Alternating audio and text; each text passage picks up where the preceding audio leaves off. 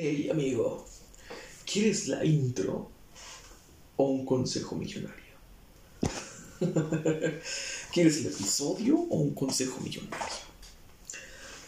Y vamos a hablar, vamos a hablar de millonarios en TikTok y también un poco de informarse en TikTok, que tu fuente de información confiable sea TikTok.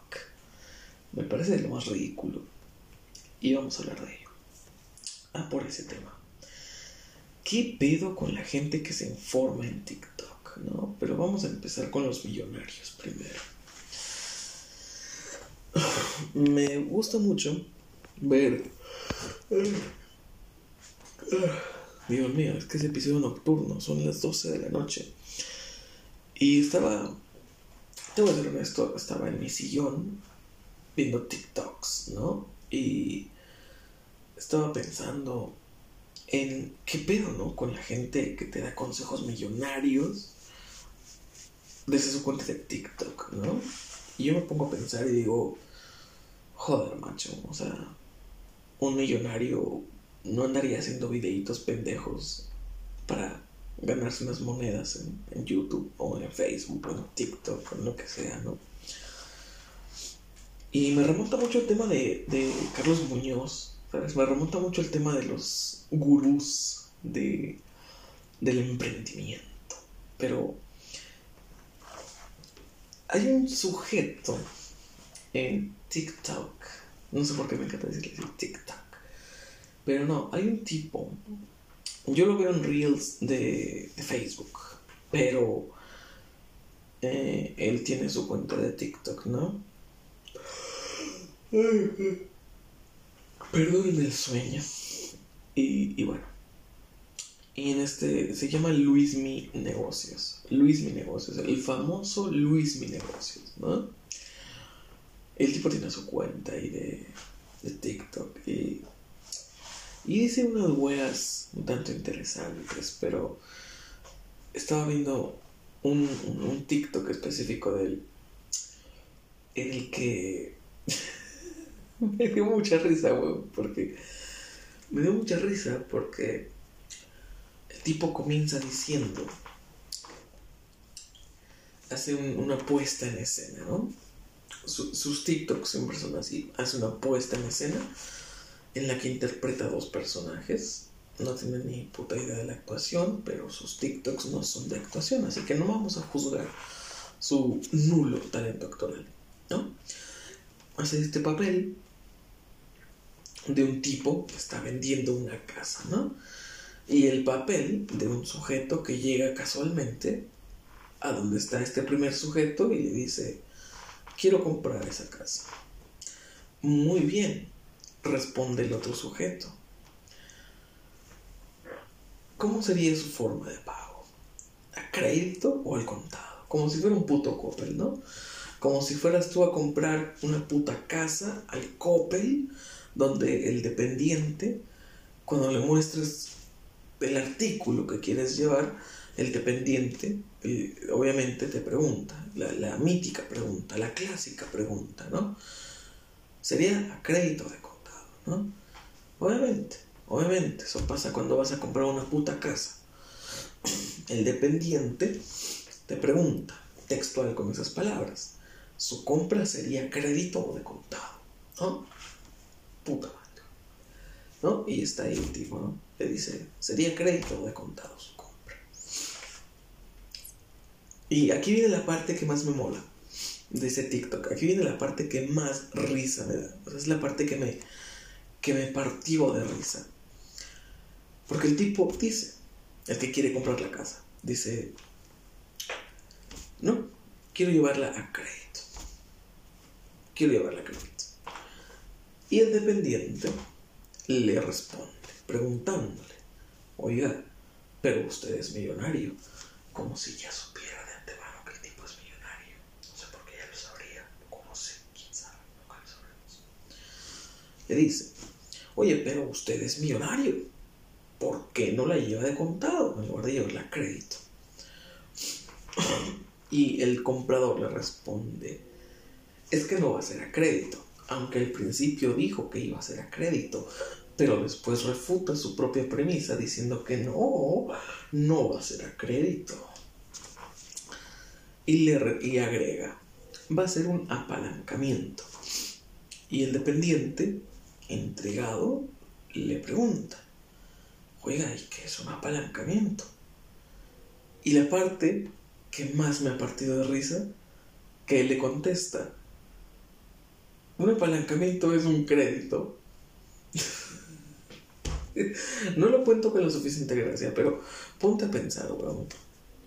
El hipotético caso, llega un hijo de puta a tu negocio y te dice, quiero comprar una casa. ¿Ok? La va a llevar a crédito de contado. No, a crédito. Ok, pero usted es rico.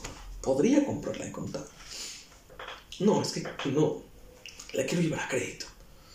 Ok. Entonces la lleva a crédito. Puta madre. Sí, pero no va a ser un crédito.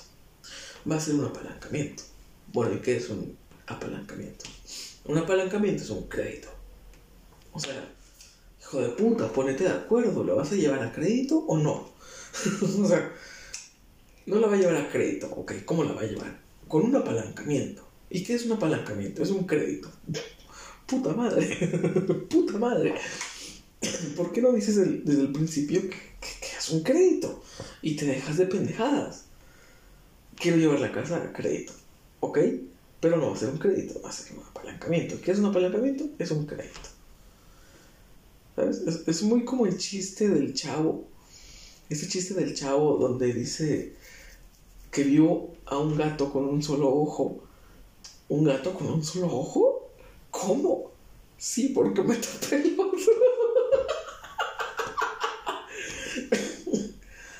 No sé ustedes, pero a mí me partió de risa. O sea, voy a llevar una casa crédito, ¿ok? Pero no va a ser un crédito, va a ser un apalancamiento. ¿Y qué es un apalancamiento? Es un crédito, ¿no? Me partió de risa esa parte. Y el tipo explica que es un apalancamiento y él dice que es un crédito.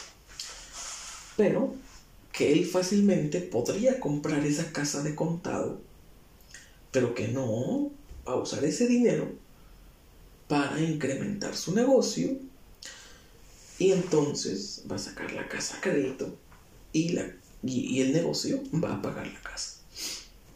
Eh, es la mítica, ¿no? Es la típica que la gente que la gente hace. Voy a sacar un carro de agencia, lo meto de Uber y el carro se paga solo. Voy a sacar una moto en Electra, la voy a meter de Rappi y la moto se paga sola. Sí, huevón, como si la puta moto fuera a entregar por sí sola. Como si el puto carro fuera a andar llevando el pasaje él solo. ¿Qué te vas a comprar? Un Tesla. Un Tesla automático que se conduzca solo. No, weón, tienes que trabajar. La mierda no se va a pagar sola. Digo, sé que es un caso que mucha de la gente lo usa como hipotético, ¿no? Como, como, ay puta madre, ¿quién manda mensajes hasta ahora? Eso no. Ahí está. Sé que es una, un, un, escenario hipotético, ¿no? O sea, la gente lo dice como una especie de metáfora de se va a pagar solo. Pero realmente, digo, yo me, saco, me saqué una moto en Electra, yo. Y trabajo. No es de Rappi, no es de nada que involucre usar la moto como materia prima, digamos, ¿no? La uso para transportarme de mi casa al trabajo y no estar en combis, taxis ni nada. Podríamos decir que la moto se está pagando sola también, porque digo, estoy trabajando, la uso para ir a mi trabajo da lo mismo, ¿no? A mí se me hace un planteamiento bastante estúpido que digas, saco un vehículo y lo meto de taxi, de Uber, de repartidor de comida y que digas que por eso el vehículo se va a pagar solo, ¿no? No se va a pagar solo, no se va a pagar solo. Tú tienes que trabajar, tú tienes que sacarle provecho a ese vehículo, tú tienes que poner de tu esfuerzo, tiempo y gastos adicionales. Digo, o sea, también tus demás gastos que, o sea, metes la moto en Rappi y todo lo que saques para allá es para la moto. ¿Y dónde quedan tus cuentas, tus demás deudas, mantenimientos del vehículo?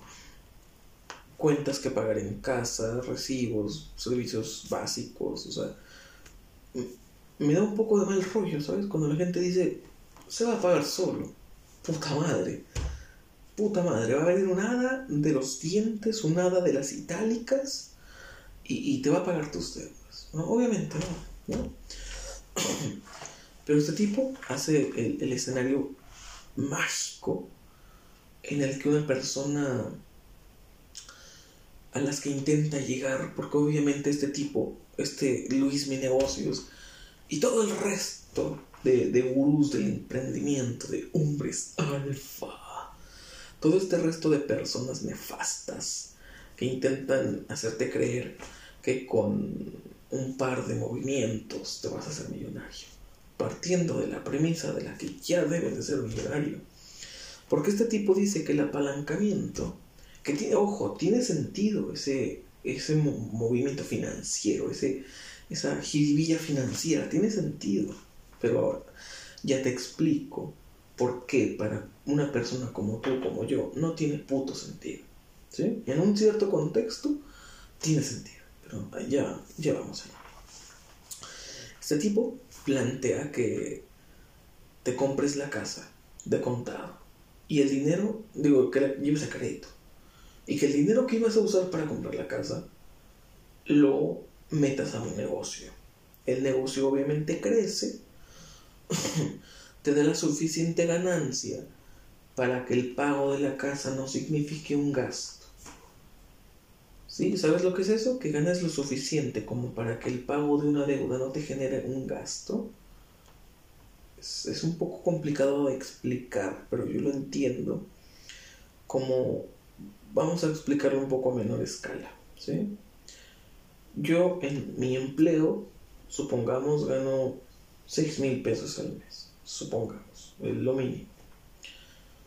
6 mil pesos al mes, ¿no? Y yo tengo 20 mil pesos. Cifras pequeñas para que les entendamos. Yo tengo 20 mil pesos en el banco. Puedo elegir con esos 20 mil pesos, por ejemplo, comprarme una moto, una moto, para ir y venir al trabajo. O puedo elegir esos 20 mil pesos, meterlos a un negocio que me dé solvencia económica para eh, igualar mi sueldo y poco más, ¿no?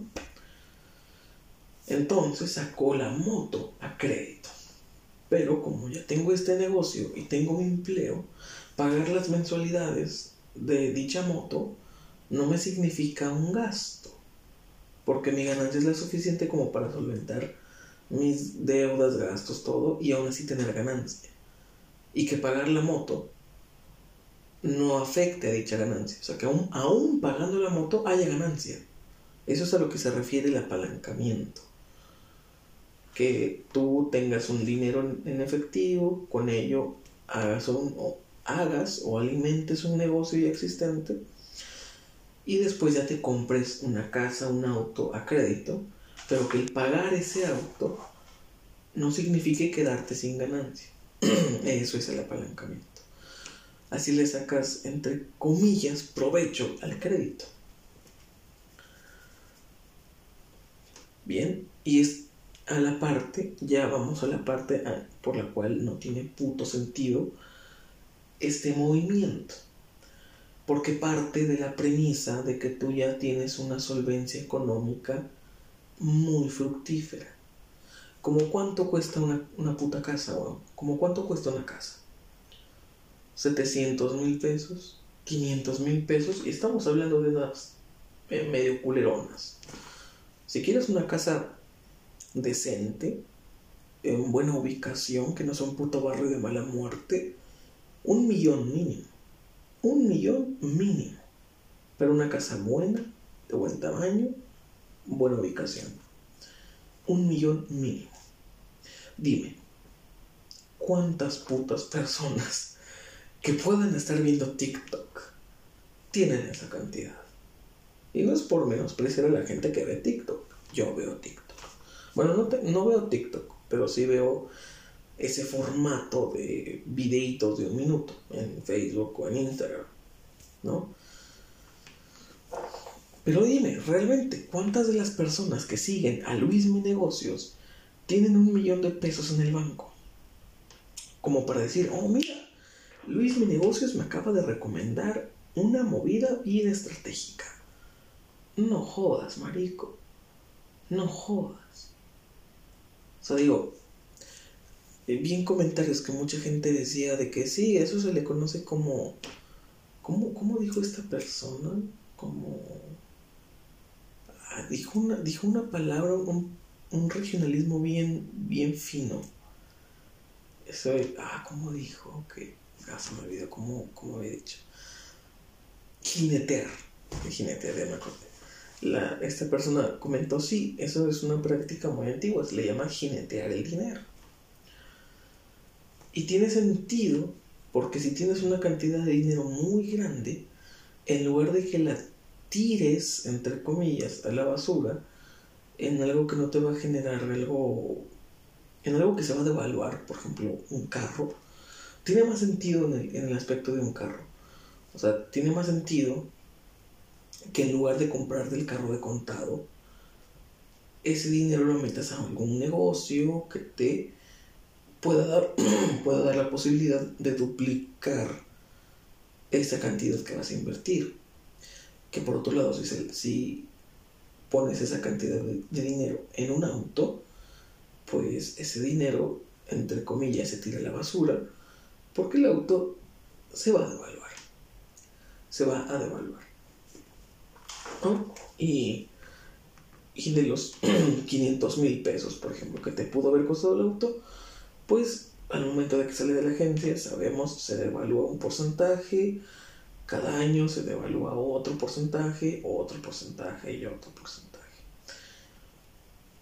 Pero también no tiene mucho sentido porque para mucha gente dice, pues no es conveniente meterte en deudas, ¿no? Y digo, al final del día, al final del día, si llevas el carro a crédito, pues todo mundo sabemos que fácilmente terminas pagando el doble. Fácilmente, dependiendo del plazo. Y digo, hablando de un auto, pues ¿quién se va a llevar un puto carro pagado a tres años o a dos años? Es muy poco plazo para, para un vehículo. Es muy poco plazo para un vehículo. La mayoría de la gente se lo lleva cinco o seis años y es un mundo de intereses que pagar, ¿sabes? O sea, la gente dice, uy, el Coppel te roba, Electra te roba con los intereses, pero puta madre, ¿te has visto ver cuántos intereses pagas de un carro? Terminas pagando tres carros de intereses. Pero obviamente pues no lo, no lo percibes de la misma manera porque dices, bueno, es que es un carro. Sí, es un carro, pero son tres veces un puto carro. ¿Sabes? Y digo, no tiene mucho sentido decir, como que métele el dinero al negocio y saca el carro a crédito, digo, ¿por qué no mejor le metes el dinero al puto negocio y no te compras carro? digo, digo, aunque, digo, es que para que tenga sentido, dicho negocio te tiene que dar las ganancias suficientes como para que puedas solventar todos tus gastos, incluyendo el del carro, y aún así tener ganancia. ¿Sabes cuántos negocios eh, al menos en México, tienen esas capacidades. Casi ninguno, casi ninguno tiene esas capacidades de darte la suficiente ganancia de dinero como para recuperar mes a mes tu inversión, pagar tus deudas y que aún así tengas ganancia. O sea, la gran parte de los negocios, de los negocios, digamos, pequeños y medianos en México, llámese una taquería que tenga varios, o sea, que tenga varios locales, o sea, o, sea, un local muy grande, ¿sabes? O sea, locales así que, que, que, van escalando al rango de franquicias, que no son como tal una franquicia como lo es McDonald's, como lo es Burger King, pero que en su pueblillo podrían considerarse una franquicia. Por ejemplo, aquí en el rancho existe una taquería, bueno, son dos, pero básicamente se puede considerar franquicia, Tacos Raúl. es una taquería medianamente grande en un sector y tiene otra en otro sector, tiene dos sucursales, ¿no? Y, eso me refiero con un negocio que puede llamarse, que está escalando a ser franquicia, ¿no? Y realmente cuántos negocios te dan esa solvencia como para hacer franquicia. O sea, casi todos los negocios en México, así de ese tamaño, pequeñitos, medianos, te dan la suficiente solvencia económica como para solventarlos, como para que sean rentables, como para seguir teniéndolo abierto. No para hacer secuelas, pero sí para mantenerlo abierto que vivas el resto de tu vida tranquilo. Pero aquí estamos hablando que tiene que darte ganancias suficientes para que puedas solventar todos tus gastos, los gastos del negocio, pagar un puto carro o pagar una puta casa y que aún tengas ganancia. Suena muy imposible. Suena muy imposible. Y lo peor de estos millonarios de TikTok es que lo plantean de una forma tan segura, tan empoderada, que, que, la gente de abajo se lo cree. Se cree que uno puede ir, pagar una casa de contado y ya está. O sea, nadie podemos. o sea, eso lo puede hacer el 1% de la población en México. El 1% puede hacer eso. Puede ir y decir, quiero comprar una casa de contado. O no, ¿sabes qué? Mejor la compro a crédito y uso ese dinero en un negocio. Puta madre. El 1% de la población en México puede hacer eso, puede darse ese lujo. Y créeme, el 1% de la población en México no está siguiendo en Twitter o en TikTok o en Instagram a Luis Mi Negocios, ni a ninguno de sus derivados. ¿Por qué me molestan estos emprendedores, estos gurús de TikTok? Porque si el contenido nefasto y vomitivo de Carlos Muñoz es tóxico, es deplorable, es impresentable, a la, par de todos los gurús que tiene como colegas, dígase Dominguero, dígase el Niño Gucci, dígase, dígase quien sea, ¿no? Hay varios es una lista de, de impresentables que, que, no quiero darme lujo aquí de contar. Pero son varios. Son varios estos hombres alfa que te dicen cómo ser millonarios. Que ojo, ellos no son millonarios. Pero mágicamente tienen la receta para volverte millonario. Uf. Sí, bro, ya vimos que tu saco todo lleno de stickers y de parches como un metalero. Sí, es muy de millonarios vestirse así, ¿eh? Tener una barba toda llena de piojos, puta madre. Todos sabemos que es es algo que los millonarios tienen, una barba llena de piojos. Todos sabemos que los ricos se visten de forma extravagante. Todos sabemos, todos sabemos. Porque claro, una persona millonaria, una persona que es multimillonaria le da el tiempo del mundo para pensar en qué tan extravagante se va a vestir el día de hoy. Claro que sí. Jeff Bezos cada mañana se levanta pensando, ¿qué, qué, qué saco culerísimo voy a usar el día de hoy? ¿El que tiene puros pinches parches de Marvel o el que dice que soy millonario en las muñecas? Puta madre, ¿cuál, cuál me pongo? Y ahí se pasa Jeff Bezos toda su mañana pensando en qué tan extravagante se va a vestir el día de hoy. E Elon Musk es lo mismo, ¿sabes? Elon Musk es lo mismo.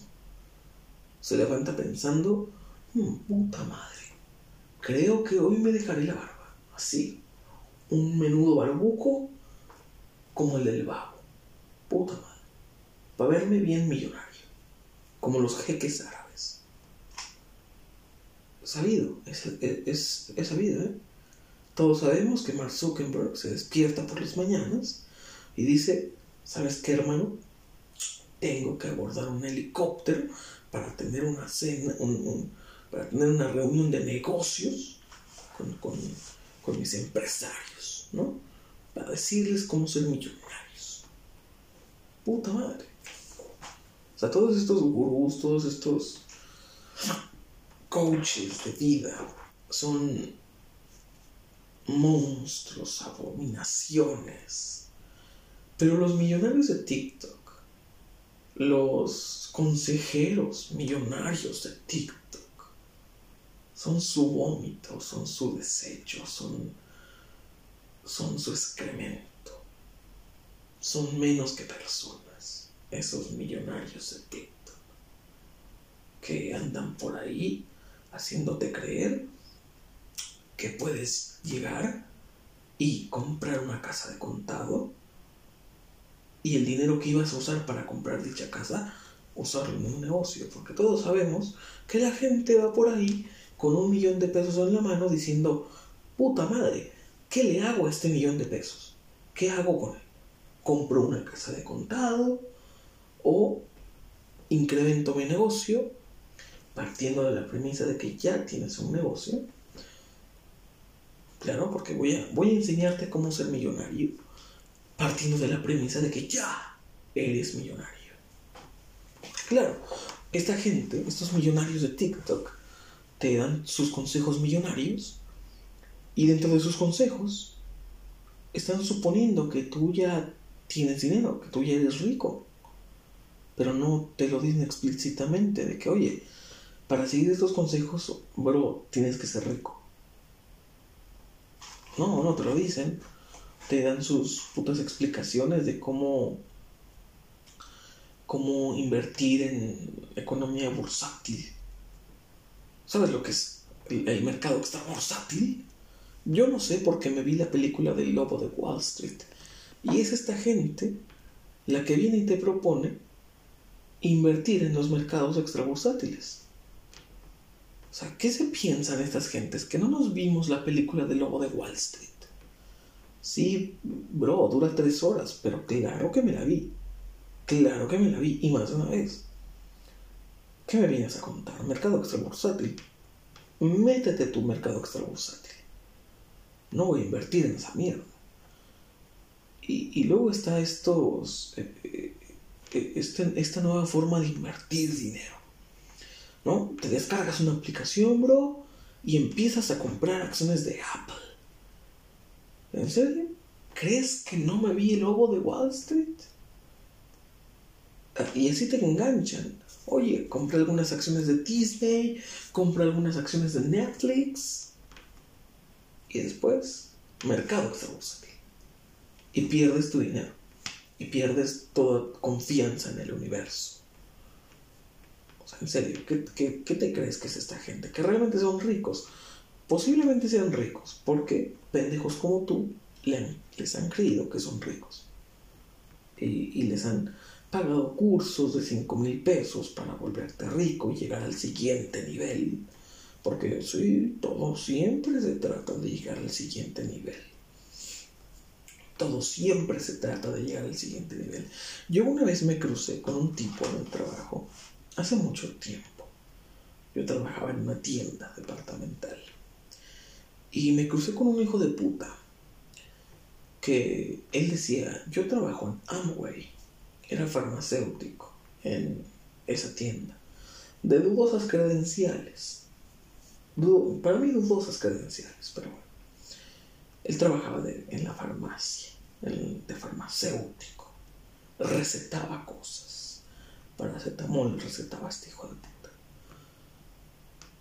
¿No? Y, el tipo decía, yo trabajo en Amway, fuera de, fuera de la tienda, fuera de mis obligaciones como farmacéutico que receta omeprazol.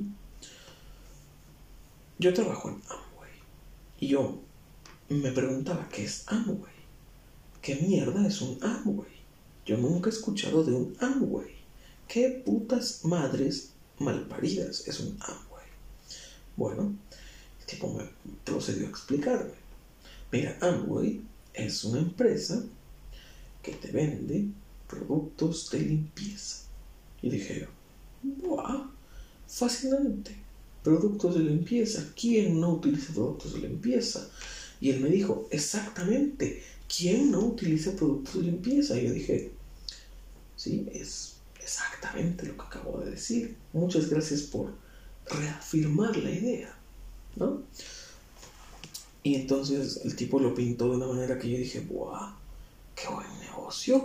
Porque yo no había sabido de él. Y ahí es la primera red flag. y ahí es la primera bandera roja.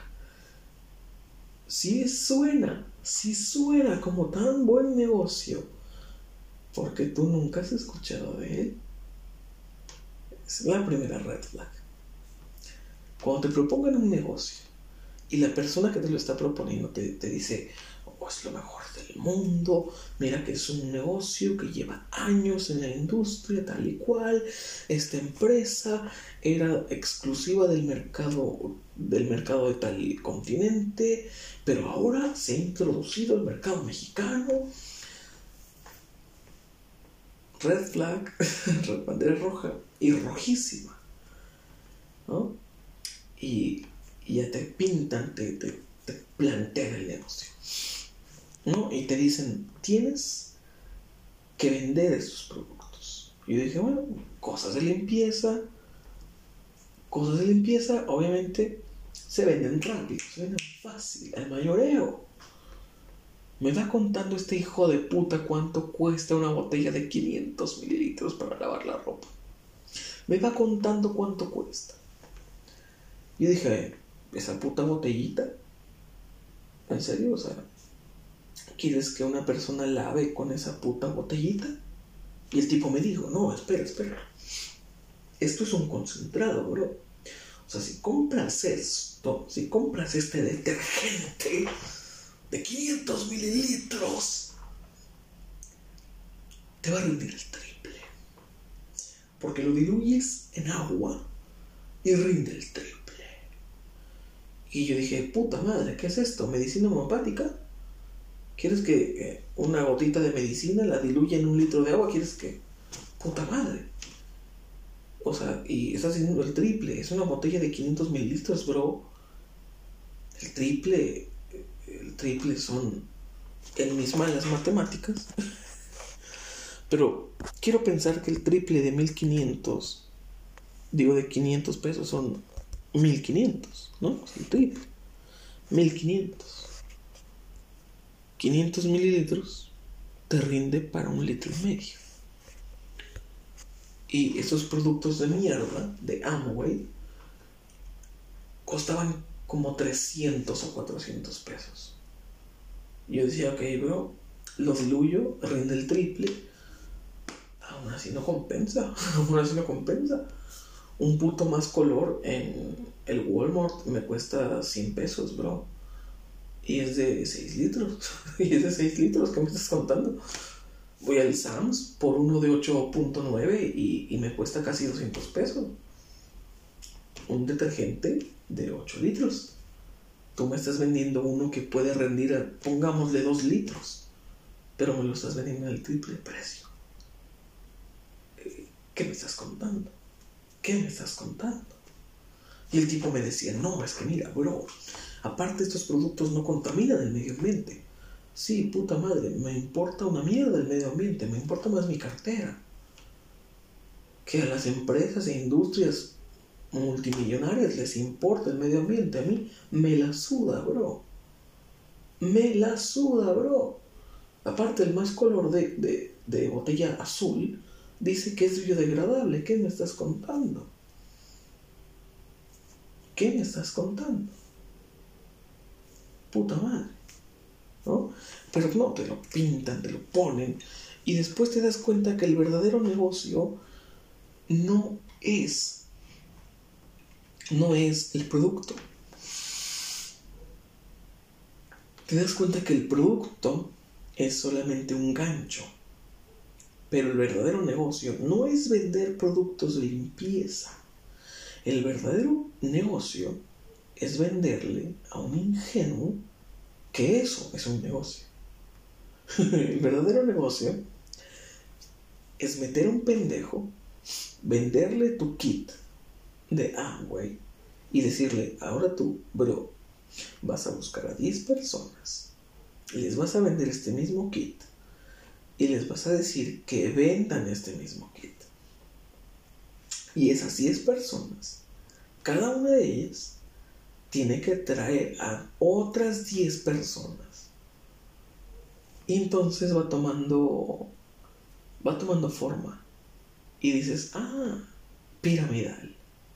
Muchas gracias, o menos. Pero entiéndanme, yo tenía unos ingenuos que serían 19 años, unos, unos precarios 19 años, y yo le creí. Aparte me llevó a su casa, era una casa grande, era una casa elegante. Y todos tenían esos productos, todos tenían Amway, todos tenían, había pastillas, había, había cloro. Ah, y, recuerdo muy vividamente que, que su esposa, la esposa de este farmacéutico, de dudosas credenciales, me decía, y mira, este detergente es tan poderoso que puede limpiar sangre. ¿Alguna vez has derramado sangre en la alfombra? Y yo con cara de, puta madre, ¿qué te piensas? ¿Que yo ando por ahí apuñalando gente? ¿Que yo invito a alguien a mi sala y digo, oye, hermano, ¿te parece si te apuñalo para poder limpiar tu sangre con este poderosísimo Amway? ¿Qué te piensas que soy un puto psicópata? O sea, ¿qué pregunta es esa, weón? ¿Qué pregunta es esa? No, y, y no batallas para limpiar la sangre. Puta madre, ¿de qué me has visto cara? Como por qué yo estaré limpiando sangre del piso. Como por qué yo tendré una alfombra en mi casa. ¿Qué, qué me viste cara de millonario? Me viste cara de millonario. O sea, dos premisas que me preocupan muy grande que por alguna razón piense que yo tendría una alfombra en mi casa, o que por alguna otra puta razón piense que yo andaría por ahí derramando sangre. Oh, oh, no, no te preocupes, bro, acabo de, acabo de vomitar sangre, no te preocupes, hermano, aquí traigo mi botellita de agua y lo vamos a diluir en 3 litros de agua y ahorita queda como nuevo tu pinche, tu pinche alfombra no me estés molestando.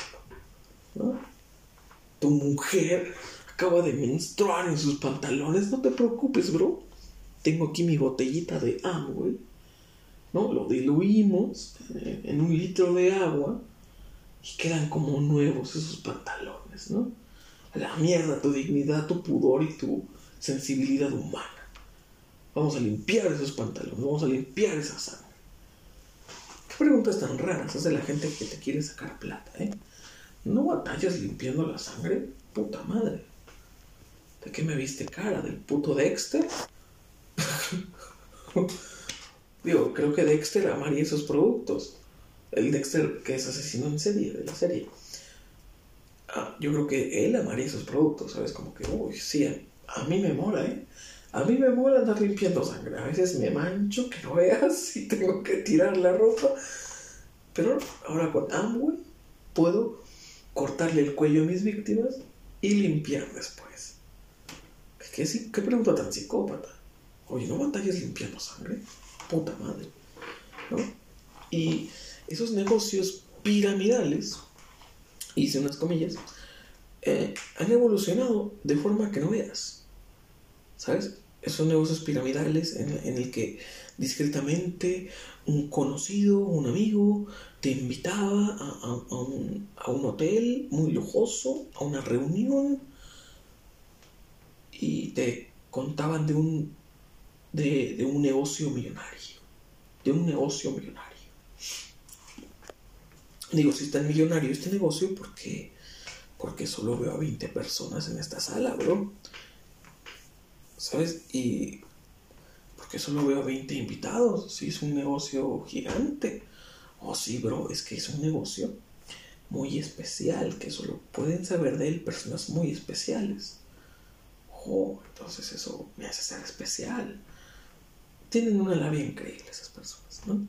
Y ese negocio, ese formato de estafar personas en negocios piramidales, ha evolucionado y se ha convertido en coaches de vida, gurús de negocios, millonarios en TikTok, eh, esta gente, esta peña que te dice, mira, bro, hay una moneda virtual. Has escuchado las monedas virtuales, ¿verdad? ¿Sabes lo que es el Bitcoin?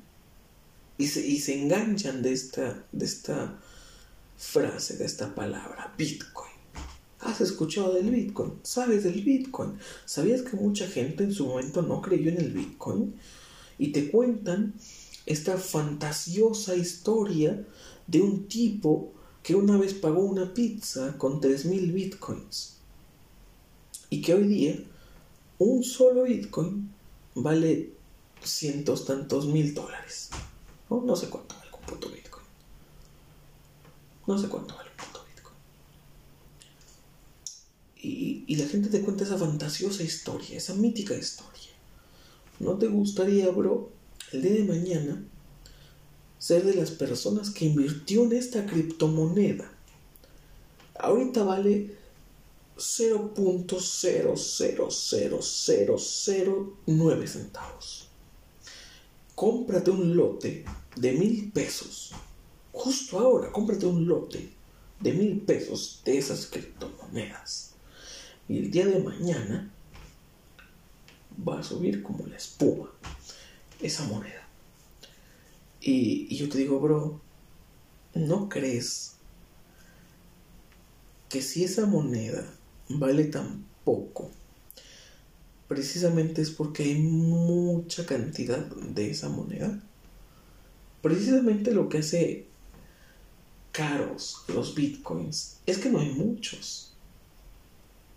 Es que no hay muchos bitcoins por ahí es lo que los hace valiosos, es lo, es lo que los hace muy costosos. Es como el oro, es limitado, por ende es costoso. ¿No?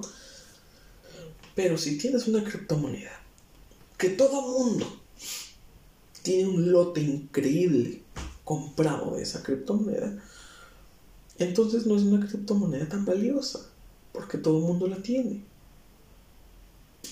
Dude. ¿no? En su momento, Bitcoin valía tan poco precisamente porque era irrelevante, porque había mucha gente, había poca gente con Bitcoin, pero esa poca gente que lo tenía no lo estaba usando en cosas relevantes. Y es el problema de las criptomonedas, que están sujetas a la relevancia que tengan y es el cuento chino que te cuentan para invertir en esas criptomonedas. Te cuentan el cuento chino de cómo Bitcoin pasó de no valer nada a valer cientos de miles de dólares. Para que tú digas, uy, sí, me compro un lote de estas putas monedas que no valen nada y me voy a esperar 10 años a que valgan algo. Y es así como que, dude, para mí yo no sé de negocios, yo no sé de inversiones, yo no sé de nada de esas mierdas. Pero sé lo suficiente como para saber que invertir en una criptomoneda es comprar aire. Era el aire. Vale lo mismo. Hoy, mañana y siempre. No vale nada. ¿Por qué? Porque hay un chingo de él. El día que no podamos respirar el puto aire que hay en esta tierra, entonces en ese momento un tanque de oxígeno va a ser muy valioso. Pero eh, el oxígeno, el aire es gratis. Lo respiras, es gratis. Lo mismo pasa con esas putas criptomonedas. Son tan irrelevantes en el mercado que no importan. Y nunca van a subir de precio, nunca van a dar un golpe en su valor porque hay demasiadas criptomonedas. Bitcoin es lo que es porque en su momento era la única moneda y es la única a la que los mercados le tomaron confianza. Y es aquí la palabra clave, confianza. A Bitcoin, gente muy, muy, muy pesada le tomó confianza. Simplemente Elon Musk puso una vez en su Twitter, en la descripción, puso Bitcoin. Y el puto valor del Bitcoin subió. ¿Por qué? Porque una persona importante, respetada y, con credibilidad puso su confianza, su confianza en Bitcoin. ¿Qué pasó?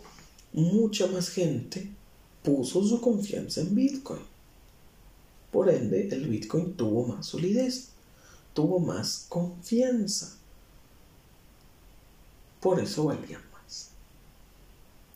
Pero el día en el que a Bitcoin le retiran esa confianza, Bitcoin no va a valer nada. Y es el problema de un mercado tan extra bursátil como las criptomonedas.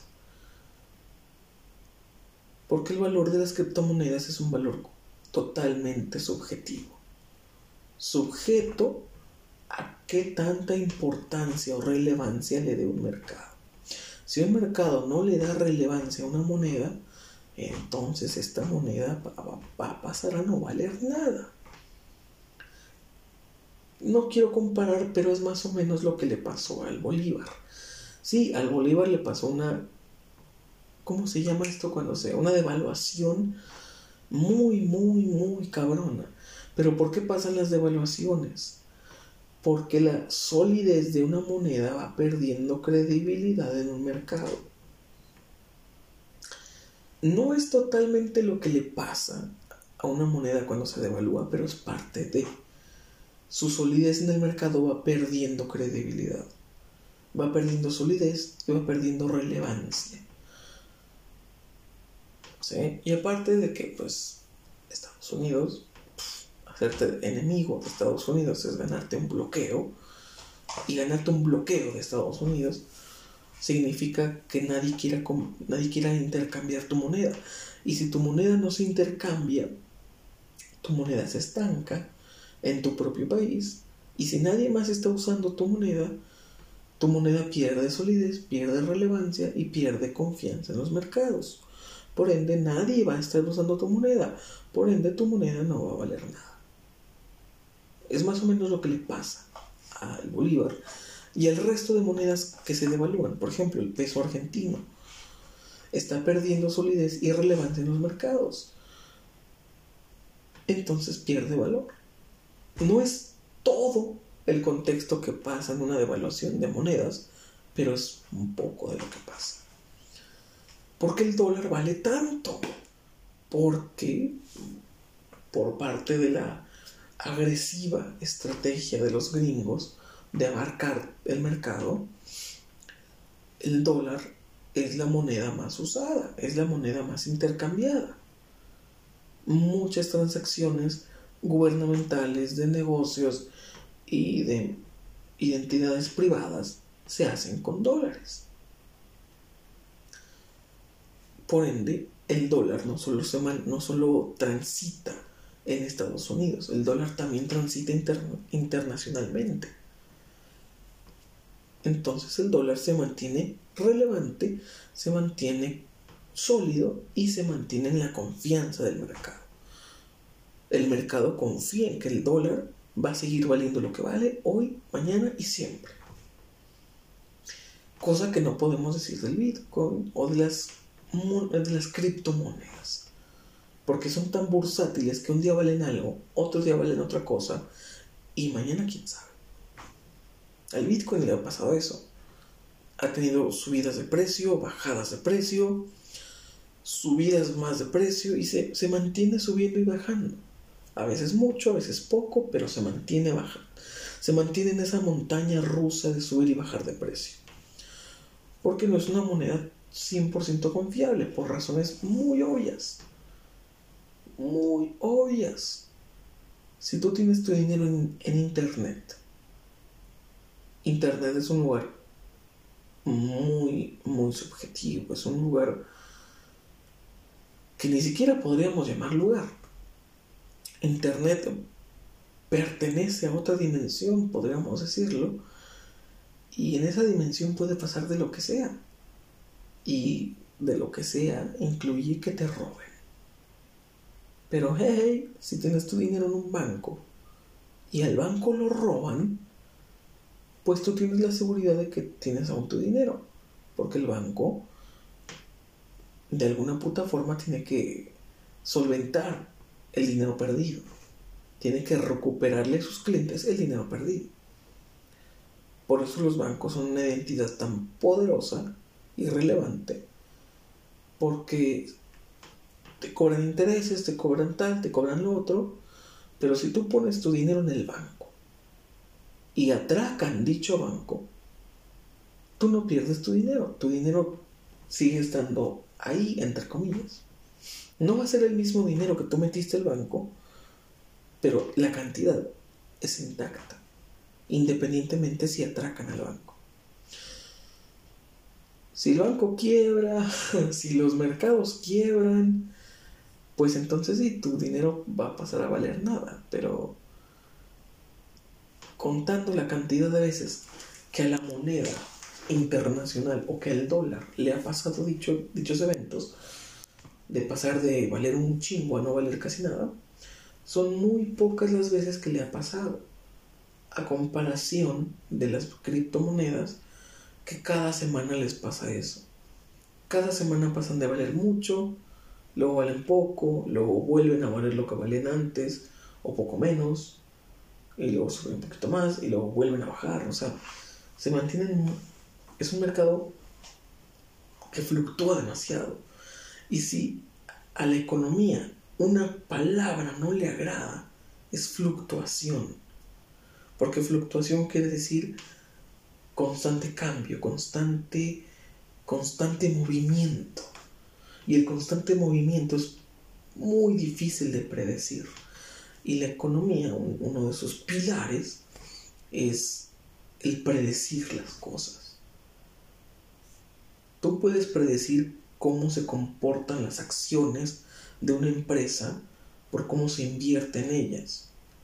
Pero es muy difícil predecir cómo se comportará una puta criptomoneda porque el valor no lo determina solo una cosa. ¿Sabes? Lo, lo determinan varias cosas el valor de una criptomoneda. Así es más difícil eh, dar exactitud a una probabilidad. Con, por ejemplo, las acciones de Elon Musk, por ejemplo, puedes ver una gráfica de cómo se, han estado moviendo sus acciones y podrás decir, mm, esta tabla parece ir en crecimiento. Por esos picos, por esto y otro, esto y lo otro, da a entender que se va a mantener en un crecimiento aproximado del tanto por ciento. Y las predicciones pueden ser acertadas, medianamente acertadas o no acertadas, pero hay una, un porcentaje de atinarle. Y aparte, teniendo en cuenta que, es que son empresas que difícilmente van a quebrar de un día para el otro, porque son empresas como la de Elon Musk, que Tesla es solamente su carta de presentación, pero tiene muchas más cosas, es una industria mucho más grande. Jeff Bezos, su industria espacial Amazon y un chingo más de cosas. Se mantienen diversificados. Y si una palabra le encanta a la economía es diversificado. Porque quiere decir que si uno de tus planteamientos quiebra, tienes otros más que sustentarían tu fallo, que solventarían tu fallo. Pero ¿qué tiene el Bitcoin? Solamente el Bitcoin. Si el Bitcoin falla, falla todo se cae el sistema de las criptomonedas. Porque las criptomonedas son castillos en el aire. Si se derrumban, se derrumba todo. No hay cimientos, no hay nada que sustente el fallo, no hay nada que soporte el fallo. Posiblemente sí, estoy hablando puras mamadas, pura wea, pero tiene un poco de sentido, ¿no? Tiene un poco de sentido que, que decidas invertir si es que quieres invertir, inviertas de una forma inteligente. Y que sinceramente desconfíes del primer huevón que llegue y te diga, oye, ¿quieres que te cuente un secreto de cómo invertir en criptomonedas? Yo sé cómo invertir en criptomonedas. Mira, puedes poner, si alguien te cuenta de criptomonedas y menciona la palabra, ¿cómo, cómo es esta palabra de Em, estar minando o no, era otra palabra. Bueno, el caso es que es ilegal. No puedes hacer eso. el caso es que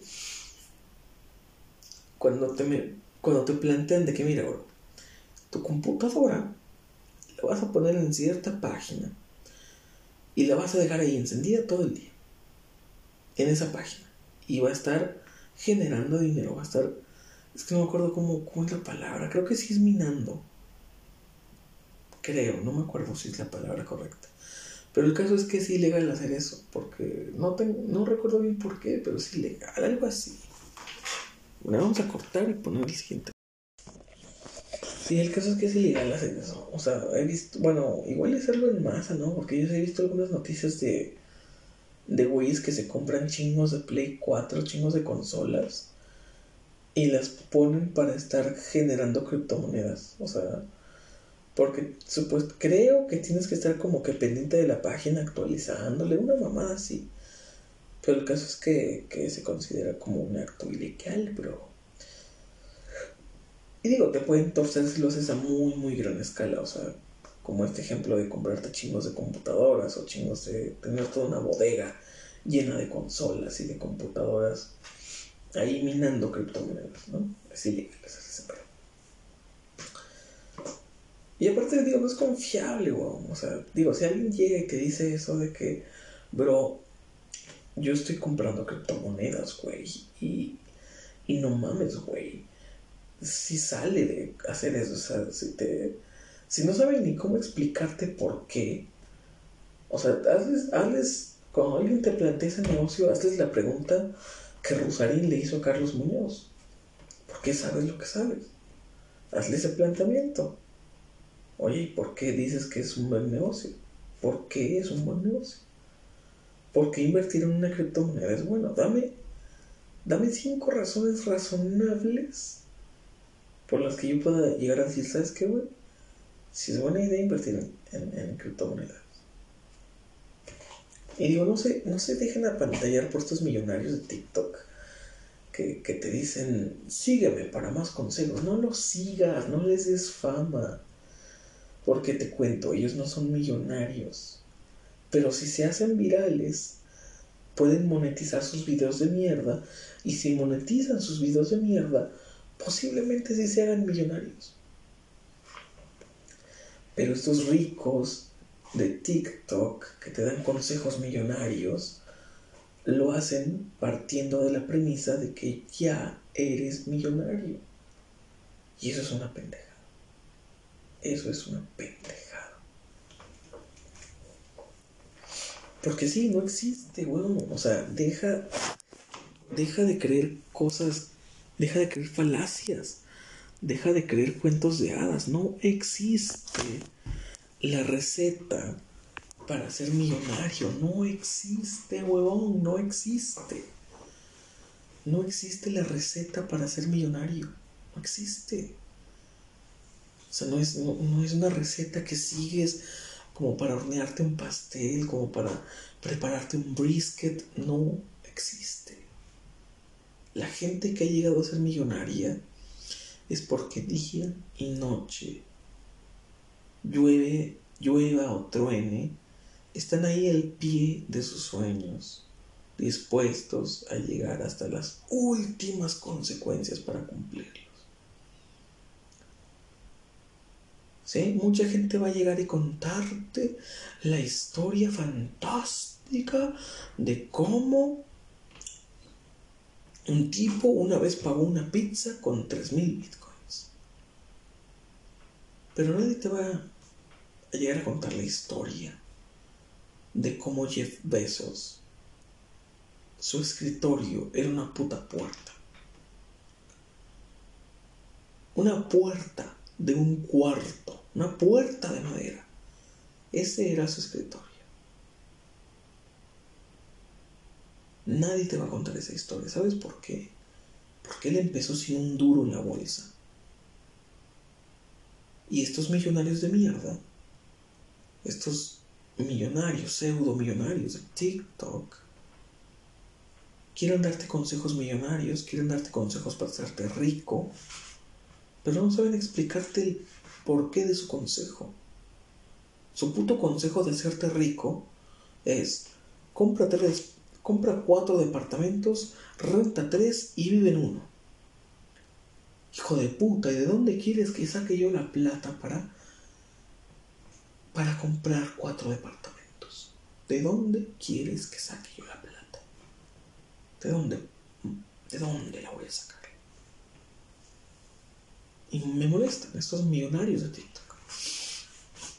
Si me molestan los gurús, me molestan aún más los millonarios de TikTok porque son como el excremento de esos hombres alfa de YouTube. Son como las cucarachas de YouTube. ¿Sabes? O sea, porque son miserables. Saben, saben que es mucho más probable y mucho más rápido hacerte viral en TikTok que hacerte viral en YouTube. Saben que es mucho más sencillo, que es mucho más fácil agarrar esa atracción de gente, ese engagement que le llaman. Saben que en TikTok es mucho más fácil. O sea, hasta huevones son los hijos de puta, hasta huevones. Y si quieres saber el consejo para ser millonario, suscríbete al siguiente nivel. No, existe. No existe. Partirte la espalda trabajando por tus sueños es lo que sirve. ¿Está garantizado? No, no está garantizado. ¿Qué es la vía? La única vía que existe, sí.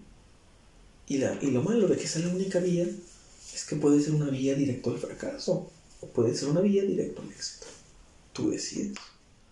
Y ese tú decides está muy, muy abierto a especulaciones.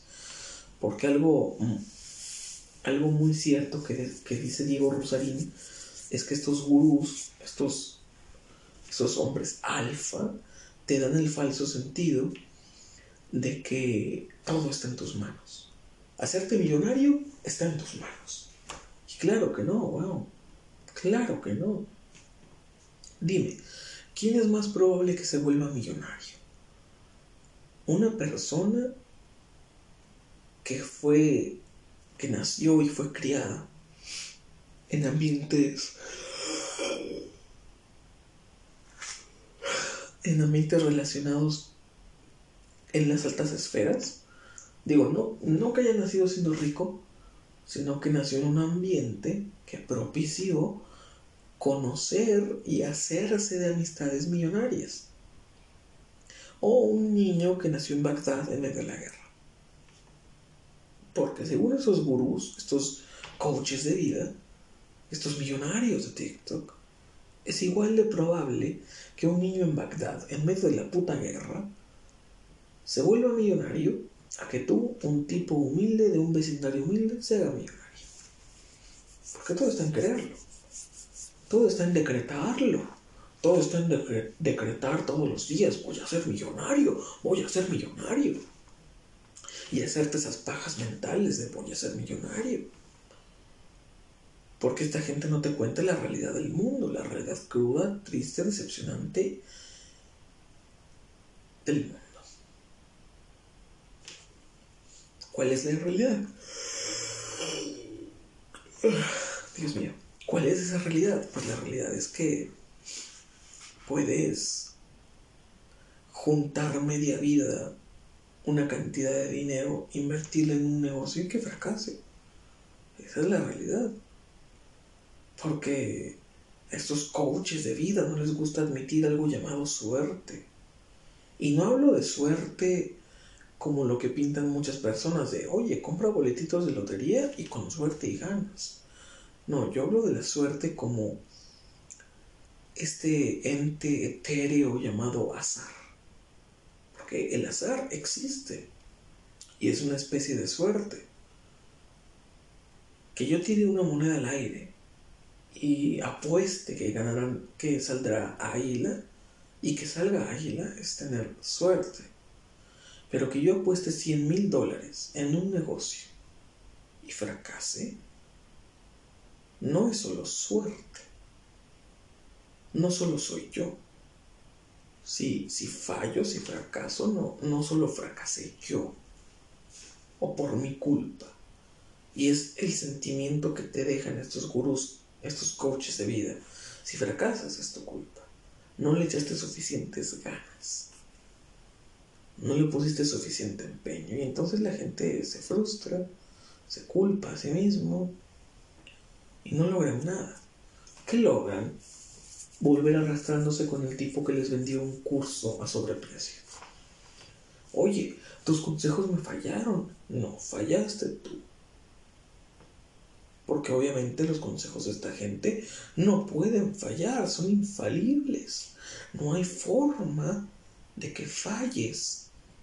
Si Carlos Muñoz ya te dijo que compres cuatro departamentos y rentes tres y tú fallaste, es porque tú fallaste, no te falló el consejo, fallaste tú. Y la gente se va con ese sentimiento y dicen, sí, soy una basura, soy un pésimo, soy un bruto. Y siguen ahí comprando otro curso, intentando descubrir el nuevo secreto. ¿Cuál es el nuevo secreto? Bueno, el nuevo secreto es que te compres, vayas y te compres una casa, pero la compres a crédito. Y el dinero que le iba, con, con el que ibas a comprar la casa, pongas un negocio. Y con ese negocio pagues la casa. Y ¡pum! ¿Cuál deuda? ¿A quién le debes?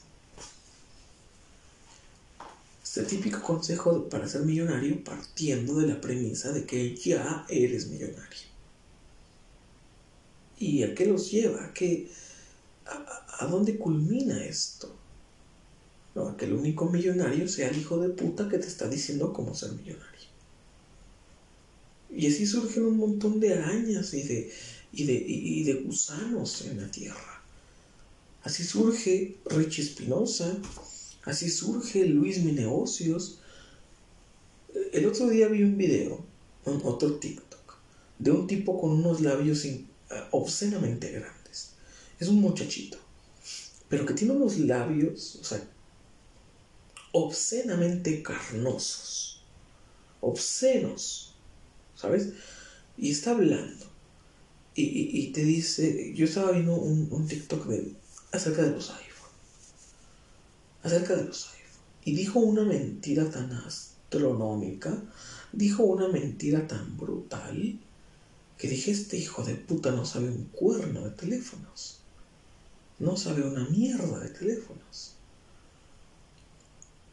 Estaba diciendo, oiga, quiero comprar. Estaba, hablando que quería comprar un iPhone. No, estaba diciendo por, eh, por qué en los iPhones solo mejoran las cámaras y no mejoran otros aspectos, o sea, como el procesador, las pilas y todo eso. Eh, y hacen tipo, y, es el típico formato de, millonario de TikTok. Ah, es el típico formato.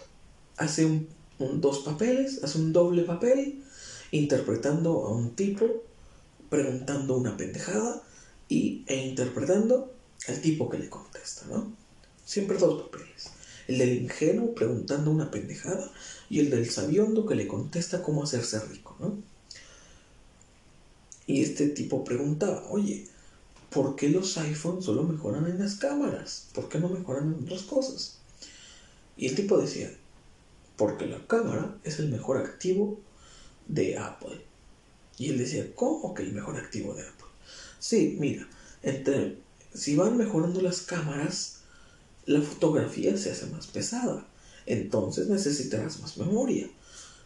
Y ya sea comprarte el teléfono de un terabyte o rentar, rentar, rentar memoria. Y, dice, y el tipo dice, te cuesta tantos dólares rentar memoria. Pero puedes pagar tu suscripción de un dólar para tener acceso a más memoria, ¿no? el tipo decía, el, el, tipo que preguntaba llegaba a una conclusión mágica diciendo, entonces, el futuro de los negocios de Apple son los servicios. Y él decía, exactamente. ¿Y dónde radica la mentira? Bueno,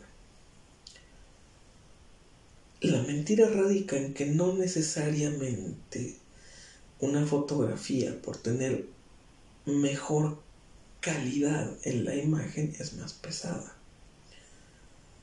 ¿Qué es lo que vuelve más pesado un archivo? ¿Qué es lo que vuelve pesado un archivo?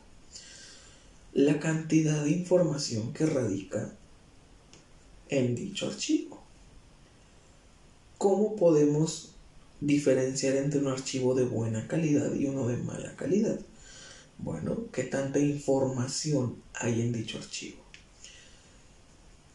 Un ejemplo es algo que se está poniendo muy de moda hoy día con la música, que es el hi-fi, high fidelity o de alta fidelidad. ¿Qué es el sonido de alta fidelidad? O como lo conoce Apple Music, lossless. El lossless es cero pérdidas. ¿A qué se refiere? Bueno, a que tu pieza de audio, eh, tu pieza musical que estás escuchando, tiene una calidad de sonido muy buena, aprovechando totalmente los hertz o una mamada así, para que el sonido sea mucho más envolvente, mucho más realista, por así decirlo. Es como la contraparte de las fotografías que le meten muchos megapíxeles. Meterle muchos hertz es como aprovechar mejor el sonido, pero también lo vuelve muy pesado. Te voy a leer para que no decirte accidentalmente una mentira en esto. Voy a ir al apartado de Apple Music, voy a poner configuración, me voy a ir al apartado al apartado de lossless. ¿Dónde está eso? Calidad de audio.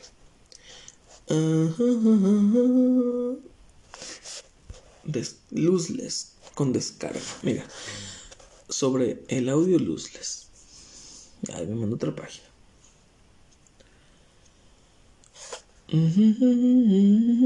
No, Dice, los archivos de audio lossless ocuparán significativamente más espacio en tu dispositivo.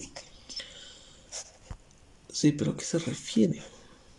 A ver, sobre lossless. Es que me manda una página pero era algo de los hertz. Mira aquí dice, ¿qué es la compresión de audio sin pérdida?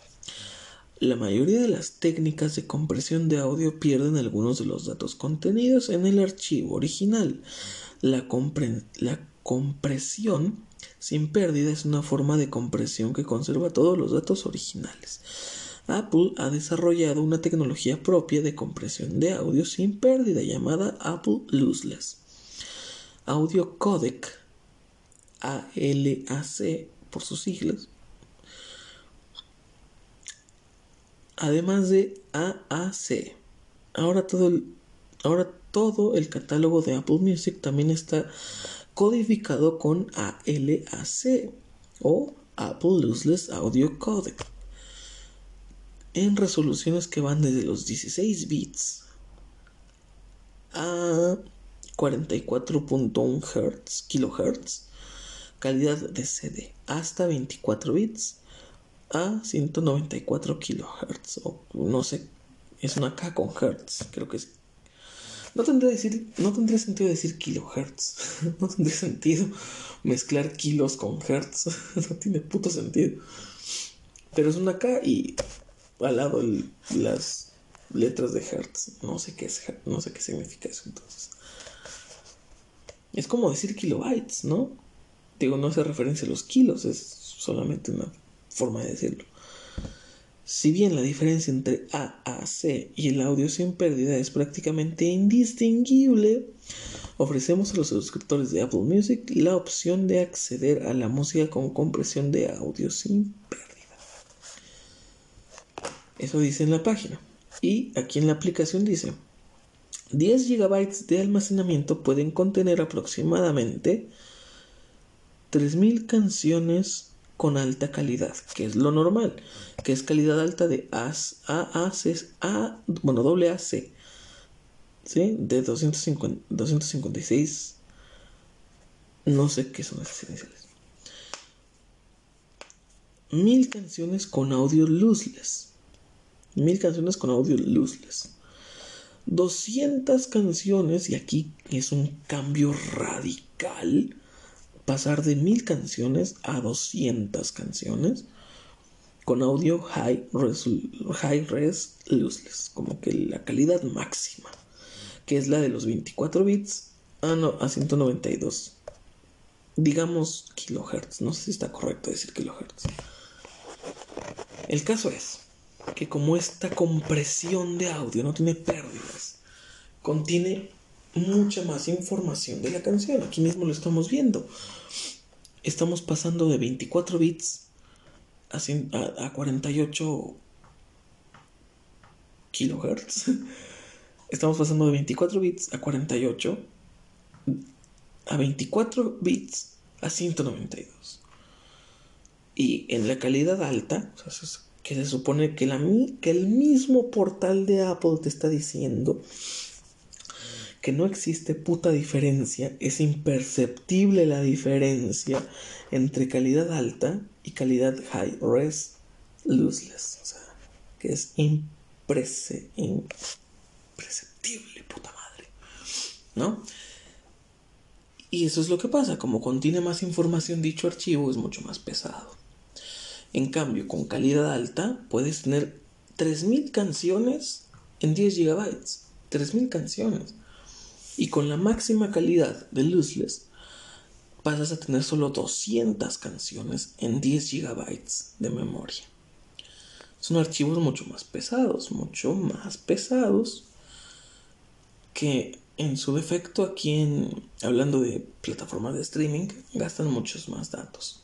Si los quieres escuchar con streaming o si los quieres guardar en tu memoria interna, pues gastan muchos pinche, mucha pinche memoria. Pasa lo mismo con las fotos. Pasa lo mismo con las fotos. Entre más megapíxeles tenga una cámara, pues es más la cantidad de información que ese lente o ese sensor está percibiendo. Por ejemplo, una cámara normalita en el mercado de las de las gamas medias no suele pasar de los 13 megapíxeles. O sea, es como que lo normal. Ay, perdón. Tenía un moco. Pero, listo, creo que ya. Estábamos en, en los píxeles. Los, los megapíxeles es que tanta información puede percibir tu sensor, el sensor de tu cámara. Entre mayor sea la cantidad de megapíxeles, pues es más información la que recopila. Y por ende se tiene la falsa creencia de que es, es mejor, que es mejor o mayor la calidad de imagen. Que eso es parcialmente cierto. Pero si tienes un sensor malo que igual y detecta dichos píxeles con mala calidad, así sean 13 o sean 108 megapíxeles, la imagen va a salir fea. Porque tu lente está interpretando una imagen fea. ¿Sí? Tienes que tener muchos megapíxeles, pero también tienes que tener un lente de muy buena calidad para que perciba para que perciba más megapíxeles. ¿Sí? Para que perciba más megapíxeles. Y de mejor calidad. Esas, esos píxeles reciban información de buena calidad. Pero ¿qué pasa? ¿Qué pasa si tu cámara es de 108 megapíxeles y tomas una fotografía con el sensor activado de 108 megapíxeles? Bueno, tu foto va a ser considerablemente más pesada a una cámara que tenga 12 megapíxeles. Va a ser considerablemente más pesada esa foto.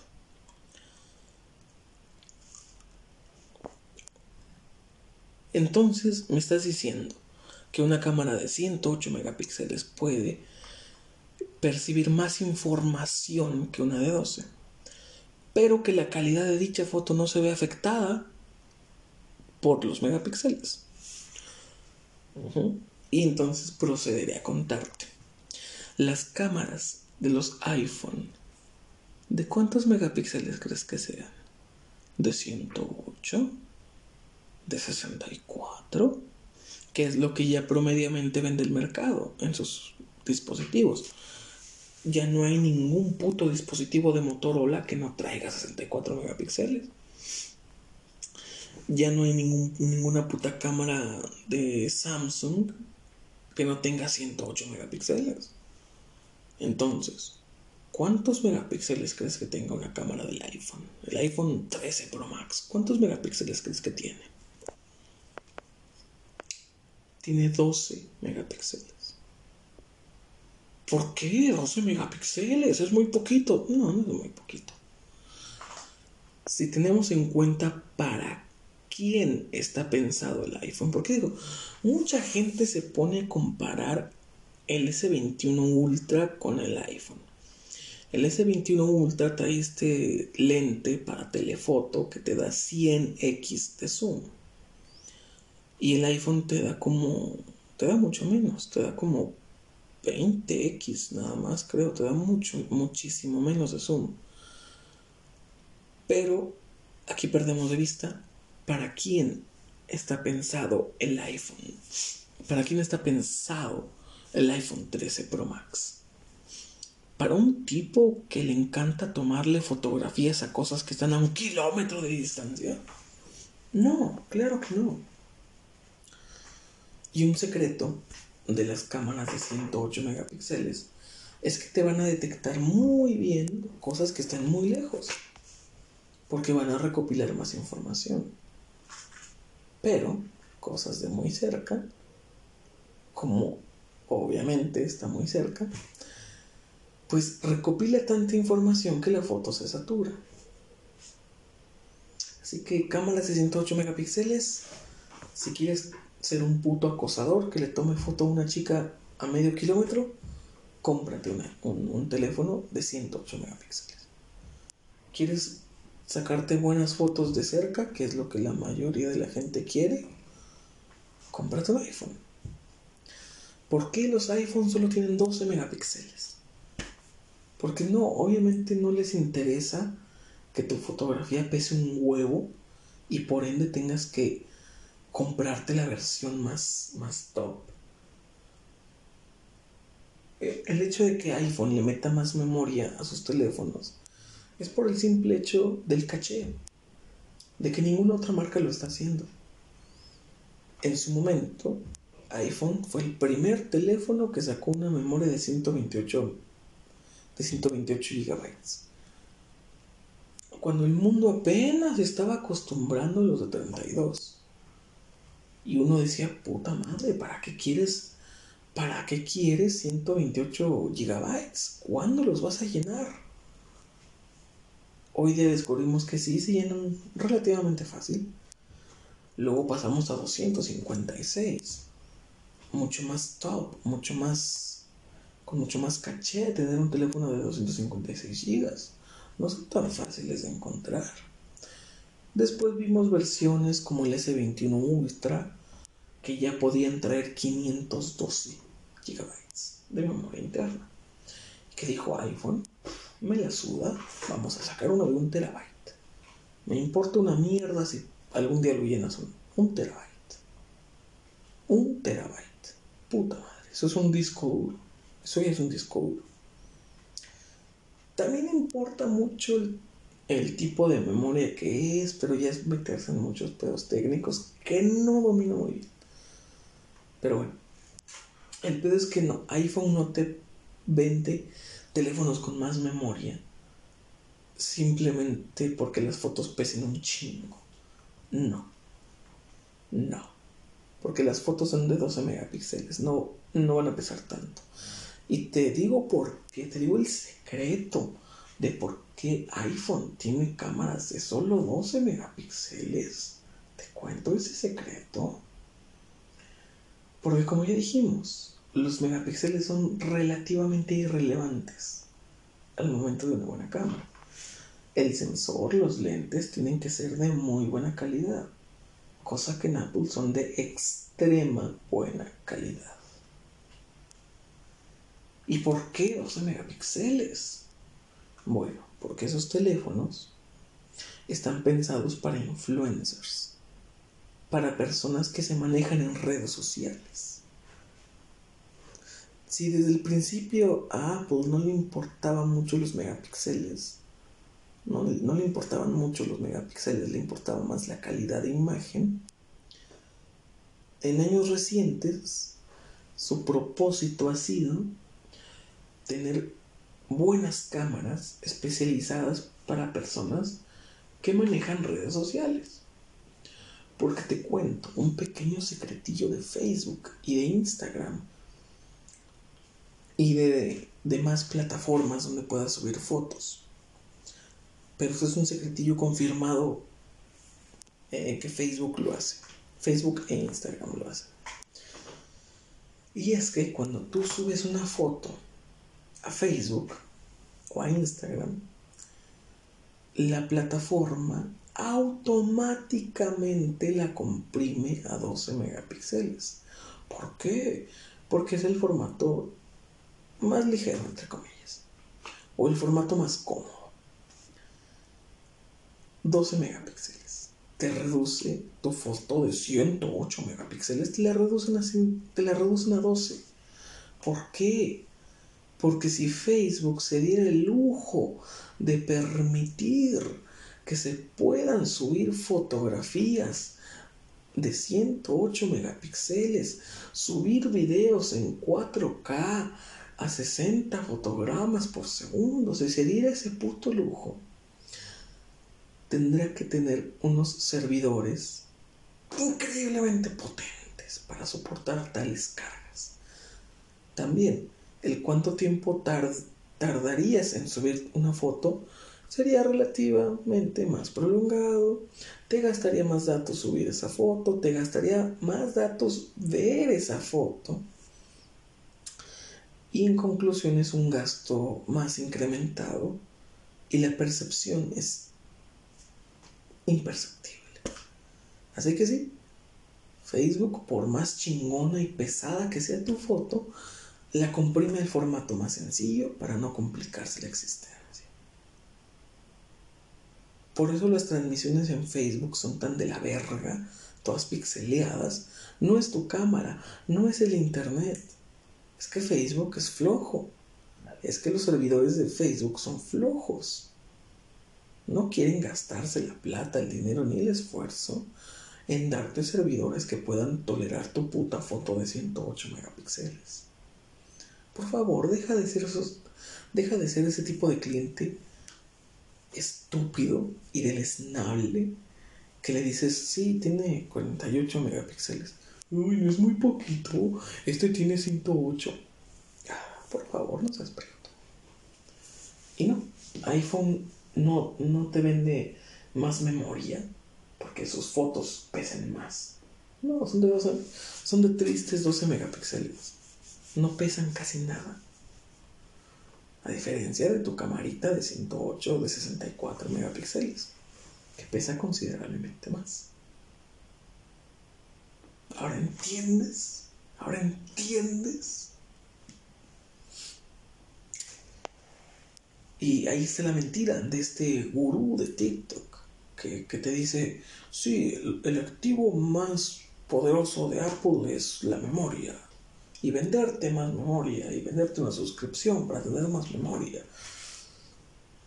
Pero estos idiotas no se enteran que la memoria expandible en Apple funciona de la misma manera que una memoria expandible en un Android. Solo es para solo es para fotos y archivos. Sí, tú puedes comprarte 50 gigas en 50 gigas de memoria en iCloud, pero son solo para fotos y archivos. Y les cuento un secreto, toda esa gente que gasta su plata en, en una memoria externa o comprar memoria externa de Apple, les cuento un secreto. Mm, la aplicación Mega, que muchos usan para guardar porno, también te puede servir para guardar tus fotos. Te da 50 gigas gratis para que almacenes toda tu mierda en la nube. 50 gigas gratis. Y que lo único que tienes que hacer es mantener esa cuenta vigente o abierta, si no te la cancelan. Y ya, es todo lo que tienes que hacer. Mantener vigente tu cuenta.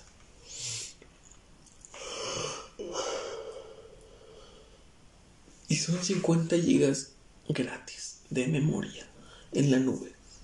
Para que guardes archivos, fotos, tal y cual. Y no compras una memoria externa jodidamente pesada. Que dicho sea de paso, en Android no te permite ver las fotografías que tienes guardadas en tu memoria externa. Tienes que quitarla, meterla en una computadora y luego ahí ves tranquilamente las fotos. Pero desde el teléfono no te deja verlas. También, si le pones guardar automático en la memoria, cada puta foto que tomes se va a ir directo a la memoria externa, por ende no la vas a poder ver, y no se va a guardar en tu teléfono. Si le pones que no se guarden automáticamente, pues no se van a guardar automáticamente y vas a traer la puta memoria externa de adorno. Así que no, para mí no vale la pena expandir la memoria en teléfono. Para mí no vale la pena. A menos que seas esa pinche gente anticuada que trae música en una memoria externa. Que si es así, puta madre, tu vida debe ser muy triste. tu vida debe ser muy triste para que traigas, para que traigas música en una memoria externa. Puta madre, son 100 pesos al mes. Págalos, huevón. Págalos. Págalos. O en su defecto, descárgate YouTube Bandset. Ahí puedes escuchar música sin anuncios. Y con el teléfono bloqueado. Descárgate YouTube Bandset. Es un YouTube más chido que el YouTube. Y es de Huawei, creo. De Huawei. No sé. Pero bueno, el caso es que no le creas a estos gurús de, de TikTok, a estos millonarios de TikTok, que te dicen invierte en el mercado bursátil, invierte aquí, invierte allá, compra tres departamentos, renta dos. No les hagas caso, por Dios. El otro día vi el video de, el Carlos Muñoz, donde dice, ¿quieres 100 pesos de propina o un consejo millonario? Y un pendejo le dice, ¿sabes qué? Dame el consejo. No, como que, dame el consejo. ¿Para qué quiero comerme un pollo rostizado con esos 100 pesos? Dame el consejo. Y le da un puto consejo pitero que es partiendo de que él ya tiene un negocio, partiendo de que él ya es millonario. Dice, y haz este otro y este otro movimiento y vas a ver un incremento en tus negocios. Pero señor Carlos Muñoz, yo no soy millonario. Yo no tengo negocios. ¡Ah! ¿Cómo le hacemos? ¿Qué procede? ¿Quieres hacerte millonario? Empieza ahorrando dinero. Tienes que guardar la mitad de tu sueldo. Guardar la mitad de tu sueldo. Todo, todos los meses, todas las quincenas, guarda la mitad de tu sueldo. Pero hey, guarda un 10% para divertirte, para desestresarte, para darte esos lujos. Señor Carlos Muñoz, el 10% de mi sueldo son 600 pesos. ¿En qué quieres que les den la madre 600 pesos para desestresarme? Sin contar que ya te dijo que guardes la mitad de tu sueldo. O sea, Dígame, señor Carlos Muñoz, ¿cómo voy a poder guardar la mitad de mi sueldo si mi sueldo son 6 mil pesos al mes? y mis gastos son casi 6 mil pesos al mes. ¿De dónde mierdas quieres que yo guarde la mitad de mi sueldo? 6 mil pesos al mes, contando que nada más de despensa llegan a ser casi 3 mil pesos al mes únele el teléfono, únele la luz, únele eh, el recibo del agua, un gasolina. Y son prácticamente 6 mil pesos al mes. Pero hey, quieres que yo guarde la mitad y aún así tenga guardados el 10% para divertirme. Puta madre. Apenas si me va a alcanzar para unos chetos sin que esa compra me arruine financieramente. ¿Y tú quieres que guarde la mitad de mi sueldo? guarde el 10% de eso para divertirme y el otro, la otra mitad de mi sueldo la invierta y la reinvierta y la reinvierta, puta madre. Pero ya es tarde, ya son, ya son las 2 de la mañana casi. Déjame duermo, no se me vaya a aparecer Carlos Muñoz a decirme, ¿quieres soñar con tu crush o un consejo millonario? Mil veces elijo soñar con Marisol, mil veces. A la mierda tu consejo millonario. A tomar por culo con tu consejo millonario. Y bueno, en conclusión, pues no, no, no le hagan caso a esos TikToks, no los vean, ni siquiera son graciosos, ni siquiera son entretenidos. Nos vemos. Que sueñen con el consejo millonario.